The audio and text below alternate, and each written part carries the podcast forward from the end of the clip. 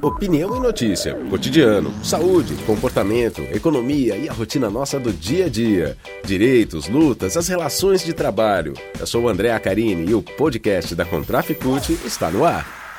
Olá, você que nos acompanha pelos canais de comunicação da Contraficute, está no ar mais um podcast da Contraficute. A conversa que a gente faz hoje é sobre a 22ª Conferência Nacional dos Bancários, que foi realizada nos dias 17 e 18 de julho, uma sexta e um sábado, para debater a campanha nacional da categoria para 2020. A conferência, de forma inédita, foi feita por meio de videoconferências para respeitar o isolamento social recomendado pelas autoridades sanitárias como medida de segurança para conter o avanço do coronavírus. O recado da conferência? Vai ter luta sim. E a gente destaca nesse podcast a abertura da conferência que teve participação de gente fera na defesa da vida, da democracia e dos direitos dos trabalhadores. A presidenta da Contraficute, Juvândia Moreira, junto com a Ivone Silva, presidenta do Sindicato dos Bancários de São Paulo, Osasco e região, ambas coordenadoras do Comando Nacional dos Bancários, conversaram com Fernando Haddad, ex-ministro da Educação e ex-prefeito de São Paulo, o Guilherme Boulos, do MTST, Movimento dos Trabalhadores e Trabalhadoras sem teto, além de eh, uma liderança importantíssima nesse momento também né, de enfrentamento a tantos ataques, enfrentamento ao fascismo, política genocida de Bolsonaro, e além dos governador, do governador do Maranhão, Flávio Dino, que também participou dessa conversa, e claro, do ex-presidente Lula, que dispensa apresentações. Né? A Juvândia Moreira falou sobre a realidade dos trabalhadores bancários nesse momento, mas lembrou que desde o golpe a retirada de direitos já vem acontecendo, desde o golpe que tirou Dilma da presidência, e citou o desmonte dos bancos públicos, as tentativas de privatização dos bancos públicos, que são importantes estratégicos para o desenvolvimento do Brasil. A Juvândia Moreira e a Ivone Silva falaram também sobre o cenário atual em que a conferência é realizada no Brasil. Vamos ouvir a Juvândia Moreira. Eles só pensam no resultado financeiro e não no seu papel social. E banco é concessão pública, tinha que cumprir seu papel social. Hoje nós somos é, 453 mil bancários no Brasil. Quando a presidenta Dilma saiu, éramos 512 mil bancários no país.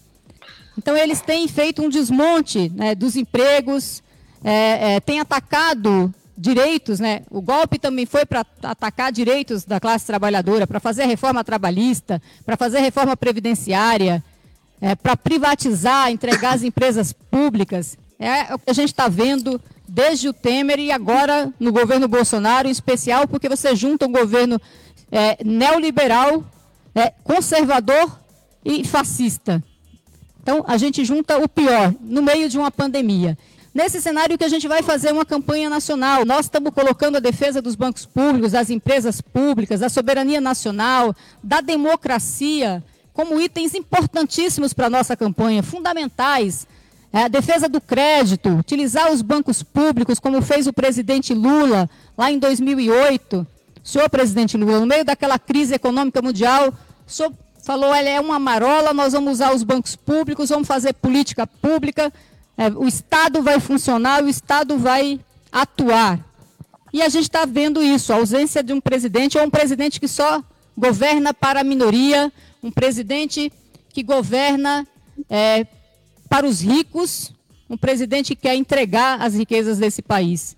No momento que a gente precisa que o Estado seja forte. Aliás, a pandemia está mostrando que essa coisa de Estado mínimo é uma balela.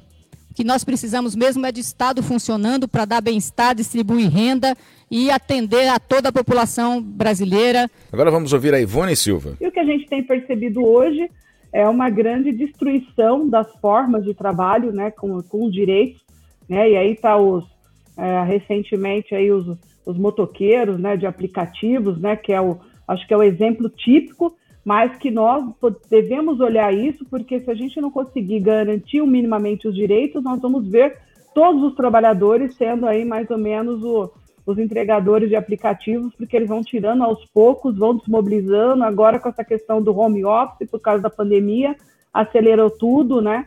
E agora nós temos uma, um outro projeto que você pode mandar embora e recontratar a pessoa e diminui o salário e a gente vê que vai contratando como PJ, olha como legal trabalhar em casa, olha, vai ser PJ, você vai ganhar mais.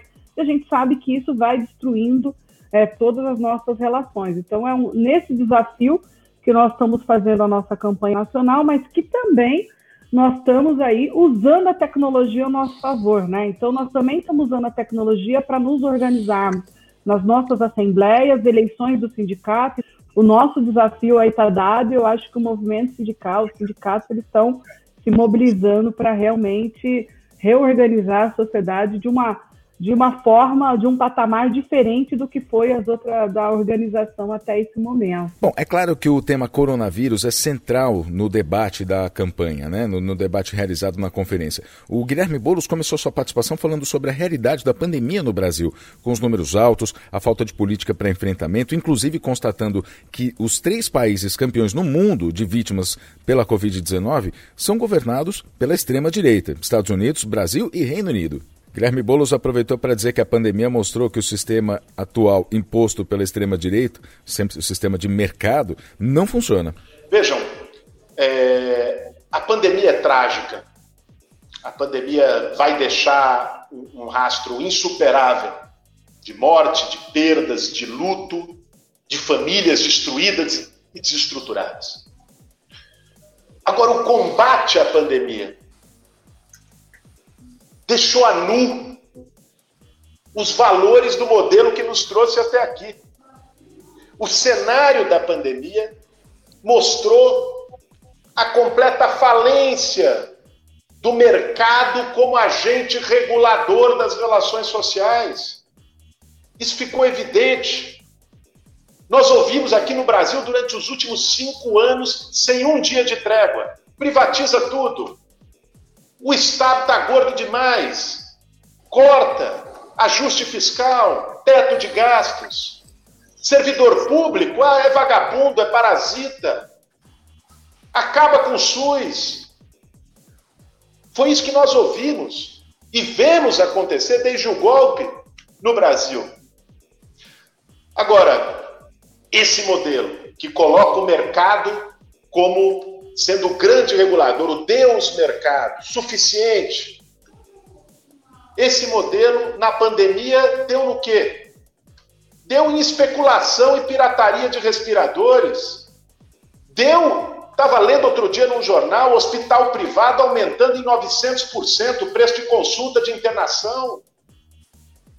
No começo da pandemia, um pote de álcool gel sendo vendido a 60 reais. Esse é o mercado deixado à própria sorte. É isso que ficou a nu na pandemia. A pandemia mostrou a importância do SUS, o que seria do nosso país sem o SUS. Nem precisa imaginar, basta ver os Estados Unidos, a nação capitalista mais rica do planeta. Olha lá, a que pior lidou com o coronavírus, porque não tem um sistema público de saúde porque é cada um por si, as pessoas jogadas à própria sorte. O ex-prefeito de São Paulo e ex-ministro da Educação, Fernando Haddad, alertou para ações dos militares e para a destruição das instituições brasileiras. Um dos pontos que ele cita é o desejo das Forças Armadas de levarem investimentos no setor, o que daria 500 bilhões de reais em 10 anos, que é metade do que Guedes quer economizar com a reforma da Previdência. Haddad fez também uma avaliação do que é o governo de Bolsonaro. Nós não estamos diante só de um mau governo. Nós estamos diante de um mau governo que tem pretensões de minar, de solapar as bases institucionais construídas no pós-ditadura, na redemocratização, que garantem que nós possamos lutar por direitos com liberdade. É disso que nós estamos falando. Nós não podemos ter ilusões sobre a natureza do governo Bolsonaro. O Bolsonaro parece domesticado depois da prisão do, do, do Queiroz e dos escândalos envolvendo a sua família, mas isso é temporário. Isso não é uma coisa que vai durar. Ele mal se contém nas lives de quinta-feira. Ele volta à tona, acusando a esquerda de promover pedofilia e ele promover a cloroquina, que comprovadamente não tem eficácia contra o Covid-19.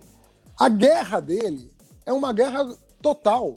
É uma guerra contra valores, é uma guerra contra a ciência, é uma guerra contra as artes e é uma guerra também contra a política. Política como nós a entendemos, como nós a entendemos, que é a esfera da liberdade, onde as pessoas apresentam seus argumentos convencem parte da cidadania e representam anseios populares de acordo com essa pregação, essa realidade da política não é a realidade que está na cabeça do Bolsonaro. Então as instituições elas estão sendo minadas todos os dias por dentro. Isso é um processo que começou lá atrás, tem seis, sete anos que isso começou, né?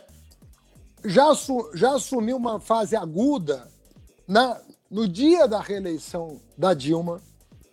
E o que se vê desde então, que passa pelo presidente Lula, pelos processos absurdos que ele sofreu, pela condenação surrealista a que ele foi submetido, por todo o escândalo que foi as eleições de 2018, em que as fake news elegeram um miliciano que tudo indica enriqueceu, desviando dinheiro público dos gabinetes dele e dos filhos.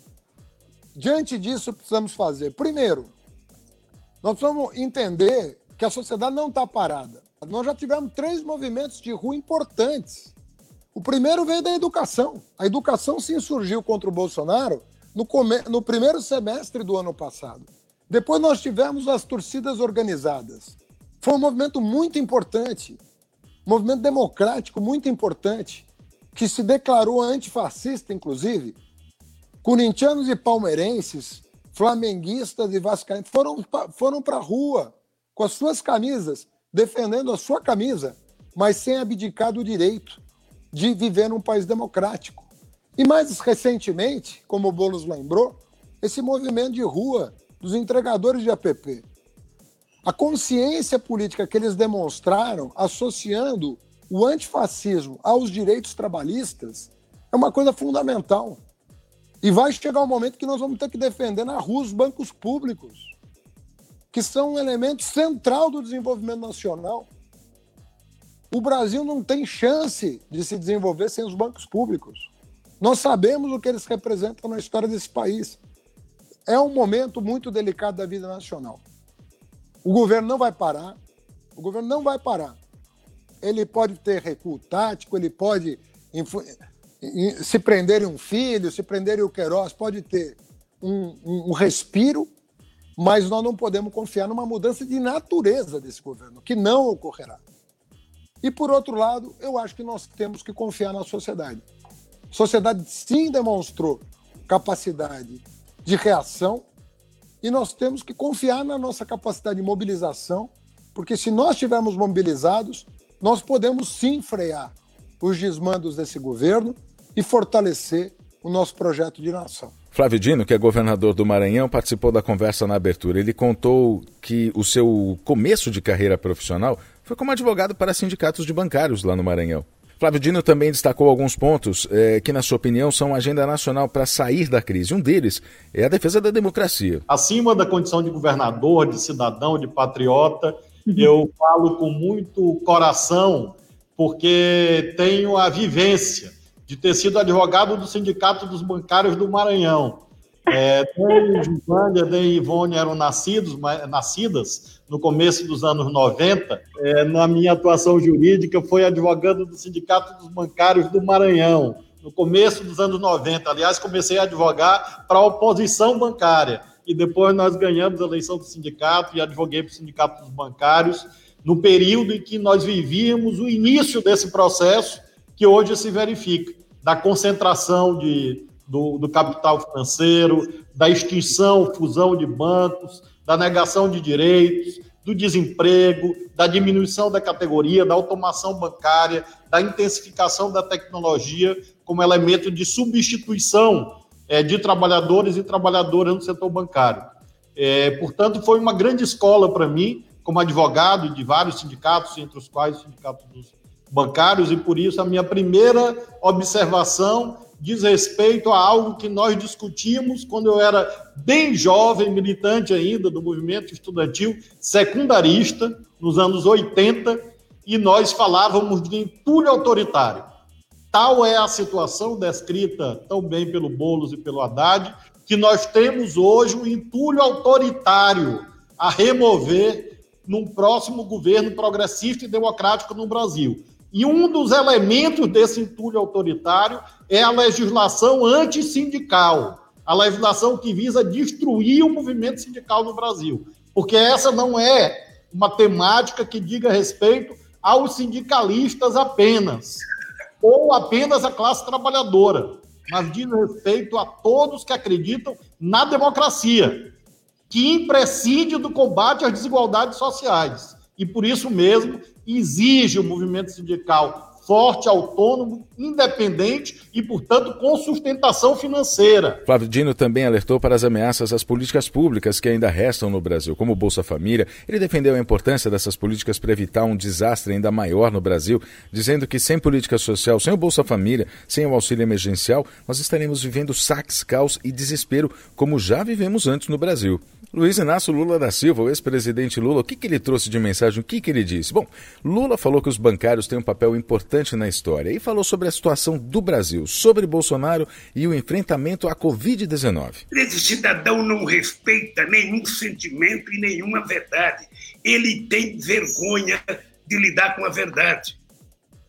Então, para resolver a crise sanitária, nós precisamos primeiro do bom senso do presidente da República e depois saber que o único remédio que vai curar, sabe, aqui até hoje nós sabemos, é o isolamento das pessoas. Lula falou também o que é preciso fazer para o Brasil sair desse caos. Eu acho que uh, nós estamos numa encalacrada que somente muita luta, muita luta, muito protesto. Sabe, esses dias eu vi o Flávio Dino. Você veja que quando, que quando mataram aquele rapaz negro, nos Estados Unidos, houve uma, uma revolta no mundo inteiro. Aqui no Brasil, essa semana, um policial derrubou uma mulher, pisou na cabeça dela, pisou na cabeça dela, arrastou ela, quebrou a perna dela e não aconteceu nada. Ou seja, ah, da mesma forma que a quantidade de mortes está sendo naturalizada, né? Quando morre o primeiro, você fica chocado. Quando morre o segundo, você fica chocado. Mas quando todo dia anuncia mais de mil, vai normalizando a situação. Nós estamos perdendo o direito de ficar indignados. Eu acho, acho que nós precisamos recuperar o direito à indignação. Por várias coisas que nós já provamos que é possível. Quando houve a crise de 2008, nós liberamos 100 bilhões de reais sabe, do Tesouro para colocar, sabe, para irrigar o BNDES para crédito. Eles agora liberaram 1 trilhão e 300 bilhões de reais para irrigar o sistema financeiro para não emprestar para ninguém. Então, como é que a gente resolve isso? Eu acho, companheiros e companheiras dos bancários, que outra vez vocês têm um papel importante na história. Eu não conheço nada que aconteceu sabe, de muitos anos para cá, que não tem algumas categorias de trabalhadores envolvidos. Muito envolvido para conquistar a democracia no Brasil, muito envolvido no impeachment do Collor, muito envolvido em muitas coisas a classe trabalhadora brasileira esteve presente. Eu acho que outras vezes vocês vão ter que misturar a luta política com a luta reivindicativa de vocês. Outra vez vocês vão lutar, porque não é possível a gente concentrar o Brasil se a gente não consertar a política. E eu acho que a política deve ter prioridade na nossa atuação em alguns momentos da história. Eu, eu sinceramente, já fui presidente, não tenho interesse de ficar pedindo impeachment do Bolsonaro por qualquer coisa. Mas esse homem está praticando um verdadeiro genocídio nesse país. Ele trata a morte das pessoas com muito descaso ele trata os problemas sociais com muito descaso. E eu acho que, acho que além, além de vocês, sabe, que tem demonstrado muita, muita disposição de briga, eu acho que nós temos que mexer com a classe trabalhadora.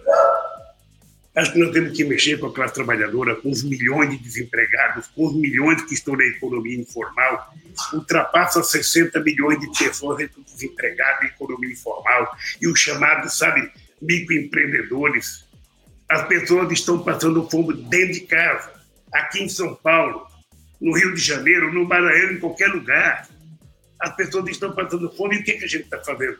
Nós fazemos política de solidariedade, é ótimo, mas é preciso mais é preciso que a gente faça um pouco mais. para que a gente possa, sabe, fazer com que a classe política, o movimento sindical, o movimento social, os partidos políticos, sabe, uh, não tenha preocupação, não tenha preocupação, sabe, de, de, de, de, de falar e gritar bem alto fora Bolsonaro.